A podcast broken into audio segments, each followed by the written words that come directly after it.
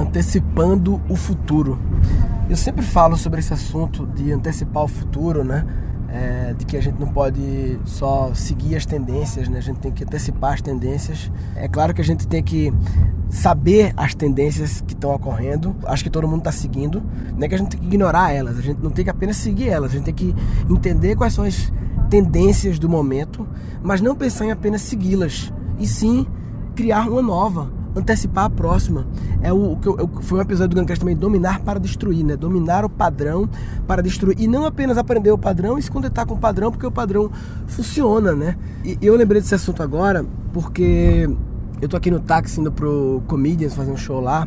Inclusive, depois eu vou fazer um podcast sobre a história da comédia, sobre as dificuldades de quando você direciona a sua criatividade para um outro universo, no meu caso de negócios, de marketing, de empreendedorismo, de gestão de pessoas e tal. E você direciona de sua criatividade para isso, para aulas, para cursos, palestras. E, e como é difícil manter uma carreira de humorista. Eu vou falar sobre isso agora não, vai, depois eu falo sobre isso sobre direcionamento criativo, né? Tá, antes de falar porque eu tô indo no carro, eu queria só fazer um convite importante, que eu vou falar no começo do episódio e não no final, que vai ter agora, dia 1 de maio, domingo, eu vou fazer um primeiro hangout online só com as pessoas que ouvem o Guncast. Eu chamei de Fala Papai, porque a ideia é que eu seja um hangout online, que eu vou chamar as pessoas para falar comigo lá e aí quando a pessoa entrar, eu falar, fala papai, ela fala, entendeu? Aí fala papai é o nome. Eu falando pra ela, né? Ela me chamando fala papai, é pra pessoas falarem, não pra eu falar. É pra eu falar, fala papai pro povo falar, entendeu? É a chance de eu ouvir vocês também, não apenas vocês me ouvirem. E eu tô fazendo uma, de uma forma que eu só estou divulgando aqui pelo podcast, não tô divulgando lá no, no grupo do Guncast no Facebook, redes sociais, nada. Estou divulgando só pelo próprio podcast. Semana passada eu divulguei três episódios, nessa semana mais três episódios. E eu quero que só as pessoas que estão realmente realmente ouvindo, acompanhando. Não é o cara que entrou uma vez, ouviu uma vez, entrou no grupo do Face e não tá acompanhando e fica enchendo o saco muitas vezes. Mas, sabe, aqui tá acompanhando mesmo. Então, essas duas semanas aí, quem estiver acompanhando, entra em gancast.com.br barra fala papai.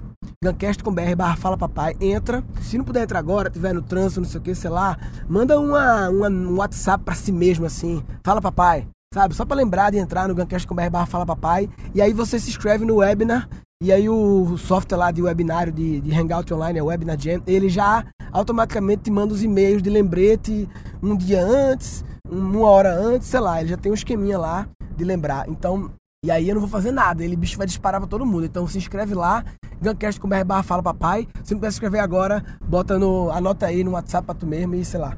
Bem, eu tô aqui no, no carro indo pro. É, fechando os intervalos, né? Esse podcast é um oferecimento de Fala Papai. Fala Papai. Não precisa pedir benção, é só falar que o papai responde. Isso é uma coisa muito normal, né? Que tem programa de TV e rádio e que, e que na verdade, nos Estados Unidos tem muito em podcasts. Mas no Brasil não tem muito, né? De, acho que eu devia ter, você devia começar a vender publicidade no, no podcast, porra. É um veículo, velho. Veículos de, como de conteúdo vivem de mídia. Então, pô, vou fazer isso, vou fazer um plano de mídia, de quanto custa a inserção. Aí tem que ser uma coisa que eu apoie realmente. Uma empresa, um negócio, uma startup, que eu realmente seja verdade para mim isso, porque eu sei que eu não vou cobrar isso. Isso não é um negócio financeiro para mim, é um negócio, quer dizer, é financeiro, né? Dá dinheiro, mas não é o meu principal negócio. Mas eu quero cobrar, lógico. Mas eu quero fazer só se for verdadeiro. Se eu achar que essa empresa é foda e essa mensagem é foda, se é verdadeiro, eu pego e, e faço. Esse episódio é sobre não sei o que, esse episódio é um oferecimento de fulano, que fez não sei o que, não sei o que, não sei o que, empresa tal, não sei o que. Então quem quiser, manda pra opa arroba guncast.com.br. Opa, arroba guncast.com.br você anunciar. Então, voltando, fechando a segunda propaganda, que é a propaganda de fazer propagandas. Eu tava aqui no carro pro Comedians e eu fiquei observando, né, o... Como é que é seu nome, amigo? Teu nome? João Marcos. João Marcos aqui mexendo no botão Waze, né?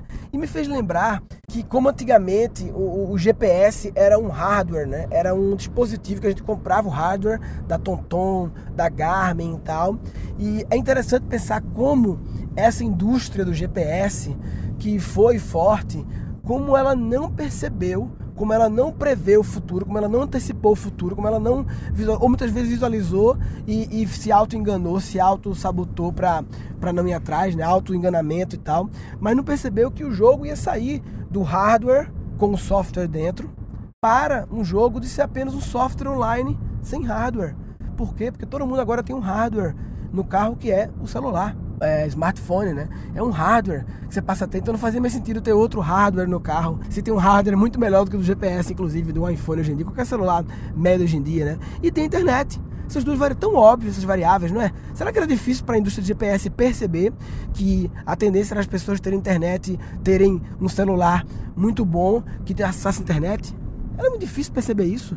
Sabe? Não era, velho. Não é uma coisa do outro mundo, não. Ou talvez na era época, mas assim, por que Toton não criou o Waze?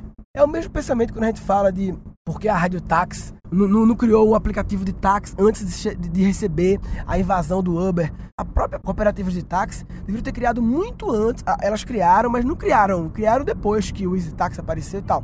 Elas também não perceberam o futuro, não anteciparam o futuro. Concorda que as cooperativas de táxi demoraram para criar aplicativos, só criaram depois que todo mundo tinha criado? Concorda ou eu estou viajando? Hum, eu concordo, só que é o seguinte, o rádio táxi ele trabalha legalizado. Não, não, não, não, não, claro, claro, mas assim, não, não, mas a, a, não é nem isso, a discussão é mais assim, isso é outra discussão, realmente, a discussão da legalidade, do e tal, mas a, questão é, eu estava falando sobre como as empresas de táxi não ah, foram inovadoras, é. porque concorda que, sabe qual era o jeito de destruir o Uber? Era ter feito antes. Ah, mas eles têm aplicativo. Não, não, ter feito antes. Antes do Uber existir, antes do EasyTaxi, o Uber chegou no Brasil há dois anos, mas existe no mundo há mais anos. Então, se as operativas, tivessem criado um Uber para elas mesmas, Uber no sentido de um aplicativo para pedir táxi legalizado, do, do rádio táxi, da cooperativa X, se elas tivessem sido inovadoras à frente do tempo, tivessem feito isso, não existiria nem EasyTaxi nem Uber porque as, as cooperadoras teriam feito, entendeu? Mas Com... o 99 chegou primeiro, viu? Chegou primeiro. Não sei, mas o 99 chegou primeiro no Brasil, mas o Uber já existia no mundo bombando.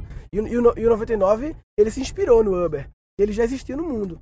Mas assim, em relação as cooperativas, né? Eu acho que elas, elas vacilaram, podiam ter feito isso tudo antes. Mas voltando à história do GPS, assim como a TomTom poderia ter criado o Waze. Por que a Garmin não criou o Google Maps também? Ou não comprou o Waze antes do Google comprar? Quando não precisa nem criar, não, mas não tinha o know-how de software online. Então fica de olho no mercado, já que você é grande, tem dinheiro, Tom Garmin, fica de olho para perceber uma startup israelense, lá chamada Waze, pequenininha, e compra ela por poucos milhões antes do Google vir comprar por muitos milhões. Então, se você não tem o know-how de tecnologia para migrar do hardware para o software online, ou você devia comprar esse know-how no mercado, né? se transformar, como a IBM. A IBM é um exemplo contrário. Contrário no sentido, o mesmo, o mesmo fenômeno ocorreu no mercado, mas contrário porque ela soube se posicionar. A IBM era focada em hardware, só muito focada em hardware, International Business Machine, o nome da IBM. É, máquinas empresariais é, internacionais, né? É, uma coisa assim. Era, era máquinas, era, era hardware, eram os mainframes e tal. Mas ela percebeu que o movimento, que o hardware iria ficar mais apertado as margens, blá blá blá, e que a, as grandes margens estariam em software, em serviço, em consultoria. E ela migrou o negócio dela. Eu não sei as proporções, se alguém aí trabalha na IBM e puder compartilhar na gancast.com.br barra, barra o quê? Barra futuro, barra IBM.